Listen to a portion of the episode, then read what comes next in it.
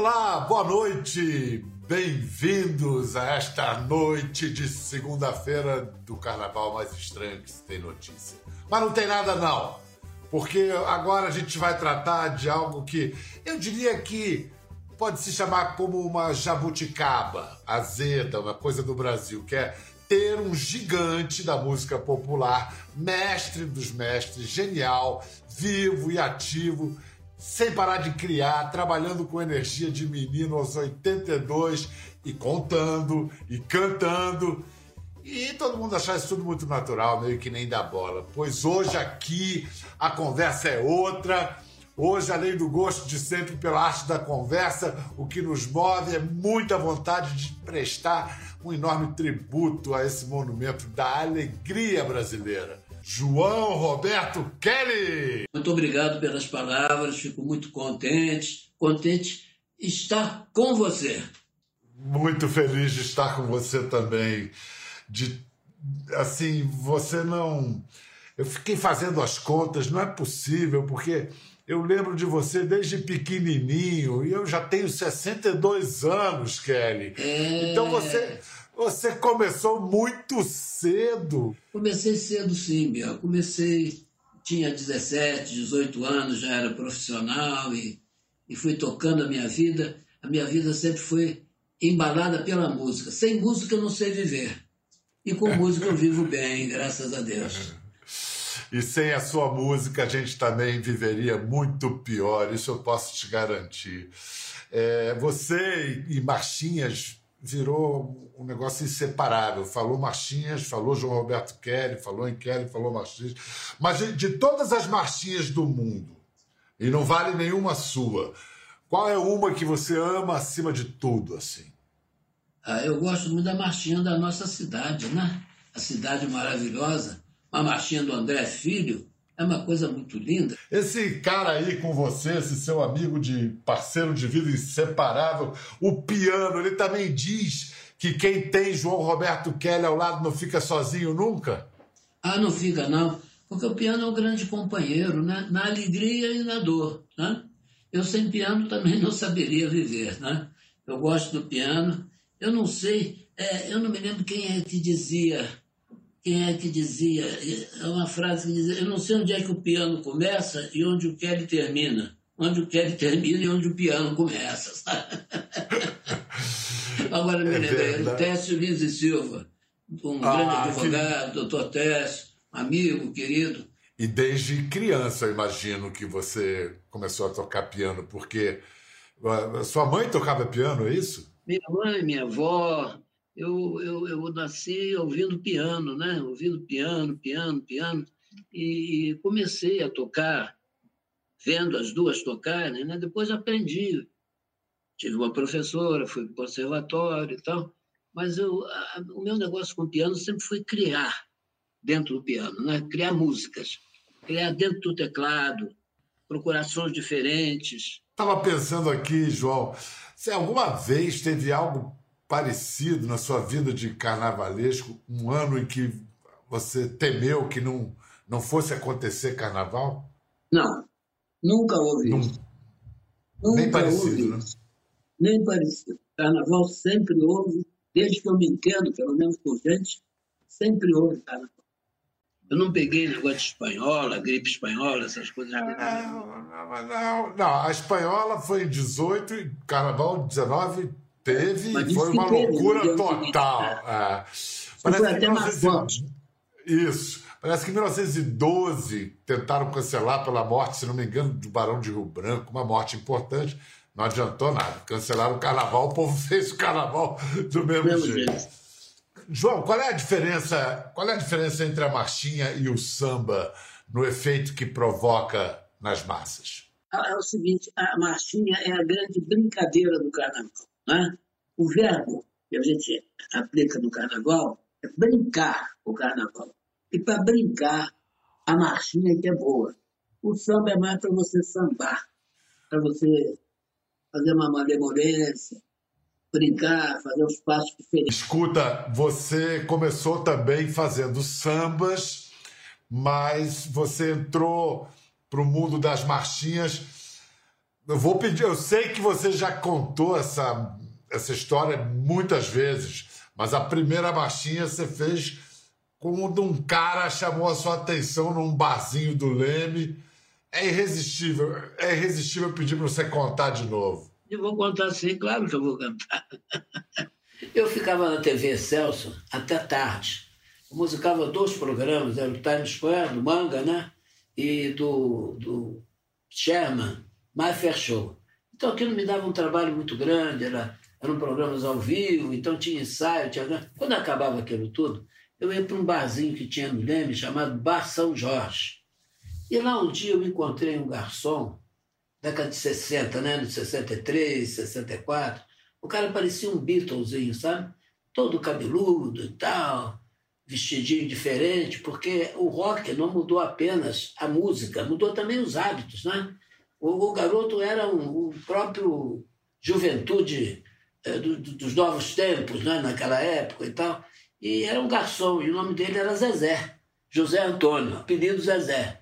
Então eu brincando com ele numa dessas noites, eu disse assim para ele, eu digo, meu irmão, se eu fosse um desenhista, eu ia fazer uma caricatura sua. Como eu não sou, eu sou um músico, eu vou fazer o que eu sei, eu vou fazer uma marchinha para você. Foi aí que nasceu a cabeleira do Zezé. Depois eu encontrei um dia o Roberto Faisal, lembra do Roberto, né? Um grande ator, de teleator, já era do tempo do rádio, né? E o Roberto disse para mim, você tem alguma coisa de carnaval? Ele disse, eu tenho uma música aqui que tá, eu já comecei a fazer. Ele terminou de fazer e ficamos parceiros nós dois, eu e o Roberto. Esse corte cabelo dele, pum, pum, isso é do Roberto. Tá entendendo? Aquela austeridade toda dele, mas juntou bem comigo e fizemos a cabeleira do Zezé. Essa música tem, é do carnaval de 64. Você veja a satisfação. A satisfação que me dá você compôs em 63 e em 64. 64 ela, ele, ela foi, é, foi para o carnaval. Porque a maior satisfação que eu tenho, Biel, é ver a música passar de geração em geração. Não há, não há, não há direito autoral maior do que esse, viu? Esse aí é, é, é, é o bom. Essa música tem mais de 50 anos. E está aí sempre em evidências. A, a, garotada cantando, vai indo, vai indo, vai indo, vai indo. Né? É muito interessante isso. Tudo. Agora, no entanto, é, nessa, nessa maré, que até às vezes é bem intencionada, mas um pouco perde um pouco a mão do, do politicamente correto, há blocos que pararam de tocar Cabeleira do Zezé, porque supostamente seria uma uma música homofóbica. Será que nós éramos tolerantes com o preconceito ou hoje o pessoal está intolerante com a brincadeira? Não, não há mais isso não, sabe, Biel? Isso aí foi uma ideia que, que passou, está todo mundo cantando aí a Cabeleira do Zezé, entendendo que é uma brincadeira, porque o carnaval é uma grande brincadeira, né? E aí ninguém teve intenção de, de, de, magoar ninguém. A história da música até eu contei, né? Eu costumo dizer o seguinte: é, censura rima com ditadura, né? Então vamos parar com isso. Parar com é. isso enquanto é tempo, né? Ditadura não. Por falar em ditadura, você aprontou uma. Oh. Você participou de uma coisa muito importante para os gays da época e trans da época. O que, que você musicou? O primeiro show de quem? Na famosa Galeria Alaska. Galeria Alaska, o show chamava-se Leguel. Leguel revelou dentre outros a Rogéria, a nossa querida Rogéria, a Valéria, a Marquesa. Eu trabalhava na TV Rio e a Rogéria era maquiadora. E ela então me convidou a mim, ao Luiz Haroldo, que dirigia o programa Praça 11, e ao Meira Guimarães, que era um excelente redator, né? para escrevermos um, um show para ela e as amigas dela, né? outros travestis. Tá? E nós aceitamos, porque a gente gostava muito da Rogéria e tal. E o show é o legal, justamente disso que você está dizendo, que estreou na Galeria Laje. Eu gosto é, muito dos travestis, sou muito amigo deles todos e defendo muito sempre. Inclusive, depois do show da Rogéria, você ainda fez uma divina declaração de paz e amor, ah. que foi uma marchinha, uma marchinha gravada. É. para o primeiro chefe de, da primeira torcida gay do Brasil, do Flamengo, pioneiro, o exuberante é. Clóvis Bornai. Clóvis Bornai, que saudade dele, é. que figura maravilhosa, né? Vem cá, vamos, eu queria agora, para falar, encerrar esse assunto de politicamente correto, mulata iê, iê, iê. Também o pessoal tem bloco, bloco que não quer cantar. O que acontece é o seguinte, paz, é, mulata bossa nova, né? É, um dia eu fui ver o show, show não, o concurso de Miss Beleza Guanabara, né? Miss Guanabara. E eu vi uma mulata chamada Vera Lúcia Couto e desfilava totalmente diferente das outras mulatas. Fazia um peão, um rodopio e tal. E eu fiquei encantado com a Vera. Eu disse, vou fazer uma música para essa menina. Foi aí que nasceu a Mulata Bossa Nova. Foi dedicada a Vera Lúcia Couto. Caiu no Raligalho e só da ela, porque ela tinha muito, muito mais de Raligalho, dos ritmos jovens que estavam surgindo, do que do sambão, do samba de quadra, né? E aí ficou, a Emilinha Borba gravou e foi um sucesso. Ela era Miss Renascença, aquele Renascença, clube que é. tinha era um manancial de lindas mulatas, onde hoje o Moacir Luz faz às segundas-feiras o samba do trabalhador. Com Mas deixa sucesso. Eu... É, eu vou pedir licença para você para explicar, vou, vou, problematizar a problematização, esse negócio que falam da mulata. É o seguinte: primeiro, a gente tem que lembrar que etimologia da palavra não é a mesma coisa que significado da palavra. A palavra brasileiro, por exemplo, por muito tempo foi pejorativo, era quase um xingamento, era o traficante de pau-brasil. Hoje o brasileiro se diz brasileiro com muito orgulho e muito amor. Então a etimologia nos, a etimologia nos traz o sentido original do termo. O caráter ofensivo da palavra mulato, que, que, ou mulata, existiria porque seria originária de mula que é um híbrido estéreo de cavalo e burro. Mas o Sim. próprio historiador Ney Lopes, ele vai lá ao latim e encontra a beleza original de mulus, com declinação mulatum em, em latim, que quer dizer mistura, costura, união. Isto posto, vamos ouvir a moça que inspirou a mulata bossa nova, a musa inspiradora, a Miss ah, Guanabara, Vera Lúcia Couto. Toda mulher tem vontade de ser musa, né? E de repente eu saber que tinha sido uh, inspiração para uma música que faz um sucesso estrondoso até hoje é um negócio indescritível. Me desculpe, mas é uma vaidade muito grande. Bonita desse jeito pedindo desculpa pela vaidade, que chique. Vamos uma ouvir... para mim. Vem cá, você tem veia de cronista, né? De olhar as cenas e fazer virar canção. É.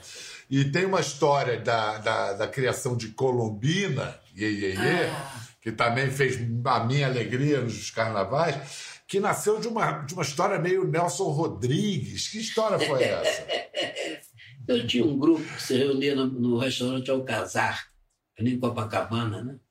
Um grupo de amigos e nós éramos todos mais ou menos boêmios, chegávamos lá às seis horas da tarde, e enquanto a noite não, não descia, né? Estávamos ali tomando chopp, jogando conversa fora e tal. Eu tinha uma mesa do lado e tinha um senhor, sisudo, de terno, gravata, uma moça muito bonitinha, uns 20 anos mais moça, mais moça que ele. Mas um não dava uma palavra com o outro, sabe? Eram só olhares, olhares. Acho que se entendiam por osmose, né? Havia uma forma qualquer de entendimento ali que eu não sabia qual era. Depois eles iam embora. Ela morava de frente. Eu ia embora, fazer, conversar lá na casa dela, né? no apartamento dela, o que fosse. E nós ficávamos ali. Quando nós estávamos saindo, cada um de nós seguia por um rumo diferente, ela aparecia, já sem ele. E toda bonitinha, toda moderninha, toda de perninha de fora, toda diferente totalmente daquela menina que estava com ele, sabe? Então eu disse aí, a Colombina, Colombina e Tanto que essa música foi gravada pelo Roberto Aldir. O cantor diz assim, Colombina, onde vai você? Ela responde, eu vou dançar, o iê, iê, iê. É onde ela ia. Quando ela saía de noite, depois tinha o encontro com o namorado dela, não é verdade? Porque ali perto tinha uma boate, que era a boate Saint-Tropez, que era uma boate iê, iê, iê, de de, de, de, pista também e tal. Foi assim que nasceu a Colombina. É, é meio Nelson Rodriguiano assim, porque o sujeito ficava, coitado, iludido ali com a menina, né? Depois ela saía, ter a vida dela que ela quisesse. Vem cá, e o Chacrinha, o Chacrinha que era, uh, adorava as suas marchinhas, ele Muito. colaborava nas letras também? Como é que era o barato? Não, o, o Chacrinha me deixou de, de saia justa, de calça curta, quando ele me encomendou uma música Bota a Camisinha. Bota a camisinha, bota, meu amor. Ele disse: Eu quero, você tem que fazer uma marcha para eu gravar esse ano, para eu ganhar de novo o carnaval. Bota a camisinha. Eu disse: Chacrinha, isso é um negócio difícil de fazer. Como é que eu vou fazer? Isso é uma coisa íntima, né? Como é que eu vou fazer? Bota a camisinha. Literalmente, né? não, não dá. Então eu inventei um camarada que estava chovendo muito ele quis mesmo foi só o último verso. Não quero ver ninguém sem camisinha para não se machucar no carnaval. Porque até então a história foi do sujeito metendo uma camisinha pela cabeça porque estava chovendo e não, e não ia fazer calor. E olha, e, a, e a, essa marchinha foi difícil você fazer. fez Chac... Não, essa deve ter sido difícil, mas a mensagem dela vale até hoje, né? Toca Com muito alegria. em todos os carnavais, é, toca muito, é, muito, muito, é. muito, muito, muito. O Chacrinha era um grande amigo meu e eu considero o Chacrinha uma figura carnavalesca. O Chacrinha não precisava nem cantar, porque ele era o carnaval, ele era fantasia, ele era alegria, né? e um sujeito inteligente, um sujeito que sabia, sabia das coisas do público, como é que o público ia aceitar, não aceitar. Ele, quando me fez esse, esse pedido, eu, eu, fiquei meio sem graça, mas depois vi que deu certo. Você que fez canções e foi gravado por gigantes de nossa música, uma breve lista aqui. Araci Costa, Elza Soares, Elisete, ah, Oliveira, Emilinha, é. Calbi. Dessa turma toda, você, você foi amigo, foi mais próximo de algum desses grandes nomes, assim? Não, de todos eles, de todos eles. No carnaval, eu gostava muito da Emilinha Boba. Eu achava a Emilinha a intérprete ideal das marchinhas de carnaval. Agora, no meio de ano, eu me dei com eles todos, com a Angela Maria, muito com a Elza Soares. A Elza Soares gravou o meu primeiro sucesso, que foi o samba Boato. E a Elza interpretou de maneira magnífica essa música. Muito... Eu fiz muito samba, faço, continuo fazendo. Agora, a marchinha marcou muito na minha vida. Tem gente que diz assim, okay, você não fica chateado quando você que tem tanta música, que musicou, que fez partituras para peças, pra... quando vem com o negócio de rei das marchinhas, eu digo, primeiro não sou rei de nada. Agora, marchinha eu gosto muito que, que liguem o meu nome é Martinho, porque é uma coisa leve, gostosa. A gente estava ouvindo o, o boli boli, que é uma palavra, mas é meio onomatopeia, né? Aquela palavra que o som dela, é, a palavra vem de um som. Você é craque nesse negócio também, né? Teleco-teco. Eu gosto, eu gosto de essas palavras assim que, que não têm um significado exato, mas que sonoramente funcionam. Boli, iê, iê, iê, na época do iê, iê, eu usei muito iê, iê, não é? Eu acho que isso é bate-cumbum, bate-cumbum, bate-cumbum. Eu acho essas, essas, essas onomatopeia são palavras interessantes, não é? Você não para, né? E agora a gente está nessa situação aí de uma, uma tragédia mundial da pandemia. Como é que você imagina o carnaval de 2022? Comemoração ah, eu, de 200 anos de eu, Brasil independente e se tudo correr bem, sem vírus, ou pelo menos Eu acho que vai vacina. ser o maior carnaval do mundo, porque nós vamos desafogar toda essa, essa mágoa toda que está dentro da gente. Eu não posso dizer que eu estou contente, porque eu fico muito triste. Agora eu vou, vai falar o meu coração, com tantas mortes. Né? Eu não posso me admitir feliz sabendo de tanta gente morrendo, morrendo, morrendo. Eu, eu, eu, me dói muito isso tudo, me dói, eu choro, eu choro por dentro, muito, muito, muito. Então eu acho que o carnaval de 2022 vai ser um carnaval onde a gente vai poder afogar isso tudo, né? vai poder transformar isso tudo num carnaval pelo menos feliz, alegre, uma felicidade não total, mas uma felicidade que vai existir e vai acontecer. Mas mesmo triste por dentro, você continua cumprindo a sua missão de irradiar ah, alegria para os outros, claro, claro nessa hora. Pra... Procuro alegrar resto da dúvida. Kelly, muito, muito bom estar com você. Eu peço Melhor então que. É, muito... muito legal. Senhoras e senhores, esse é o grande João Roberto Kelly, está aí sempre, mesmo durante esse estranho carnaval vai cantar para gente imaginar o carnaval sem vírus, para a gente ir adiante, tomar força, porque há de passar. Obrigado, João. Obrigado a você pelo carinho, foi um prazer muito grande. Eu curto você em qualquer lugar, qualquer horário, hein? Meia-noite, duas, uma da tarde, a qualquer horário. Um beijo, Biel. Um beijo muito grande. Gostou da conversa? No Globoplay você pode acompanhar e também ver as imagens de tudo que rolou. Até lá.